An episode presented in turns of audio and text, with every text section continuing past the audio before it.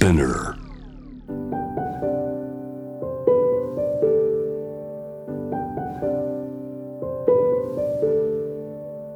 福本敦子の聞くコスメ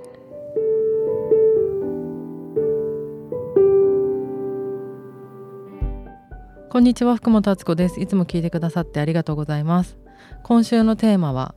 私の天気っていう形でお届けいたします天気っていうのはターニングポイントのことなんですけどある夜にちょっとあのみんなの天気って何だったのかなってこう聞いてみたくなってもうそれも急に別に何かがあったわけじゃないんですけどインスタグラムで私の天気だけ書いてあの質問箱で募集をしてみたところすごくたくさんのあの天気エピソードをいただきました。それを本当に結構たくさん来たんだけど読んでたら、うん、やっぱりね今から紹介もしていきたいと思うんですけれどもなんかやっぱり何か失って何か得てる時にそれを転機にしてる人が多いんですよね。あの転機が来たっていう言い方するけど、まあ、来るものをなんか自分のものにしてるじゃないですけどみんなすっごい行動をしていてうまくそれに乗っかってたりなんか自分の出来事に変えてる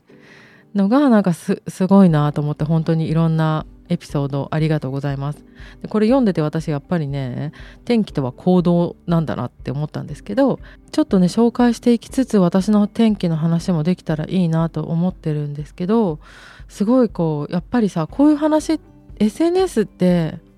なんだろうな、まあ、私もそういう風になっちゃう時あるけどなんか自分の気に入ってるものだったりとかえっと、好きなもの紹介したり、まあ、最近の悩みを言う人もたまにはいるけれどもなんかそのその人が経験してきた奥のこととか深いこととかまでわからないし、まあ、そういうカロリーを使おうと思ってみんなソーシャルメディア見てるわけじゃないと思うんですよ。だから今回私これ聞いてみてよかったなってすごく思っててこう聞かないと出てこない話ってあるじゃないですか。それをねすごいたくさん聞けたような気がしてるんです。本当にあの送ってくださった方ありがとうございました。面白いよ。何から行こうかな。とりあえずねやっぱねみんな出会いと別れって感じなんですよ。なんか仕事を辞めたり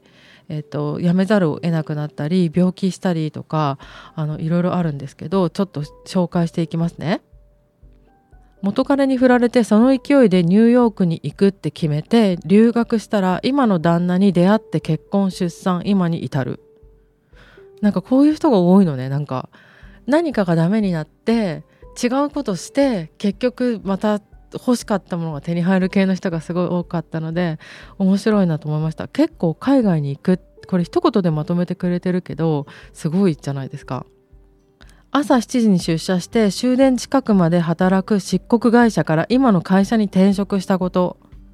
あのブラック企業から足洗ったってことだと思います。土日祝日ちゃんと休んでちゃんと寝れるって本当にメンタルも体も治っていきました。月3回もう違う種類の病院行って医療費貧乏だったんだって。そこから脱却できて最高です。放っておいた生理不順もそこから2年かけて治しました。この人偉いね。長い戦いだったけど今の健康体を手に入れられて人生変わりました。あの健康に気づくとかなんかこう文句言って終わっちゃいそうなのに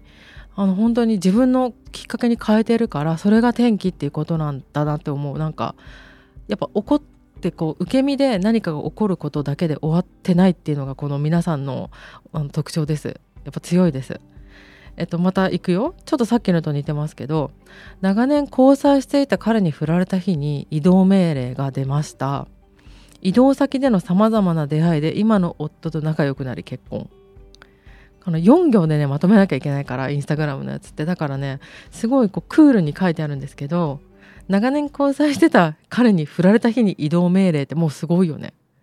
どんな顔で移動したんでしょうか。私はそれを思い浮かべてしまいました。え次。25歳で大失恋。日本が辛かったからオーストラリアにワーキングホリデーに来たら40歳の今は結婚してまだオーストラリアにいる。あの「気持ちいいが基本」っていう本を6月に出してるんだけどそこで森田敦子先生とね一緒に植物療法士の森田先生と一緒にこう対談をする本なんですけどそこで森田先生があの言ってた言葉があっていいことは悪い顔をしてやってくるっていうのがあるんですよ。で森田先生も、えっと、ご病気をされてフランスに行って植物療法士になったというか今やってることをね吸収して帰ってきたっていうことがあったんだけどやっぱりその転機とか後で自分にとってすごい大きいことって悪いことっていうかいい悪いで分けられないんだけど一見良くなさそうなことの中にすごく自分が変われるヒントだったりとかそういうことがあるよっていうことを言いたかったんだと思うんだけど本当にねこれ読んでてその言葉をね思い出しました。で自分も思い当たる節あるのね。それが起こってる時はすごいこう嫌なことが起きてるっていう風に感じるんだけどなんかそこから良くなってくっていうのがなんか一個法則があるようにも感じるお便りがたくさん来ていてました。あとこれもあるの。海外に出るっていうきっかけってやっぱりなんかこうなんかあって海外に出る人が多いのかもしれないですけど父が亡くなって引きこもりからこのままじゃいけないとオーストラリアにワーホリへ。4行しかないのでちょっと情報不足なんですけどああの大きい市でとかあと生で。私も去年あのお母さん亡くしてるんですけどまそれで本を書こうと思ってその時の気持ちは、ね、結構すっきりというかんなんか変な風に自分に残ってないからそれはすごい良かったんだけど何人かお便りいただいた人の中であの誰かが亡くしたり例えば赤ちゃん産めなかったりした人が途中で流産になってしまった方とかもお便りくださっててそのなんかあの誰か亡くした時ってグリーフケアっていう言葉があってあの元気がなくなっちゃったりとかすることがもう本当にそういうのが自然なことなんだっていうふうに認められているみたいであのそういう気持ちになったりすると思うんですけどからのっていうのができてる人本当にすごいなと思います。私の父親もあのお母さん亡くしてから半年ちょっとぐらい経ってからかな北海道にあのお仕事で誘ってくださる方がいて今関東と北海道で二重生活をしてるんですよ。で北の大地に抱かれてやっぱりすごい顔がねあの元気になったんですよね。まあ人とちゃんと関わってるっていうことが大きいんだと思うんですけどあと北の大地に抱かれてることがやっぱりこう人間らしさを取り戻したんだなと思うんだけどやっぱりそういう母が亡くなったりしてなかったら多分そこに行ってもないと思うしあとその自分でもお父さん言ってたんだけどなんか自分が昔こう偉い立場だったりとかするとそういうマインドになっちゃうんだってあのやってもらえて当然とかじゃなくってあの新しいところに行くと柔軟になれるからっていうふうにも言ってて本当にそうだなって思いました。で違う方また行きますね。天気。私の天気。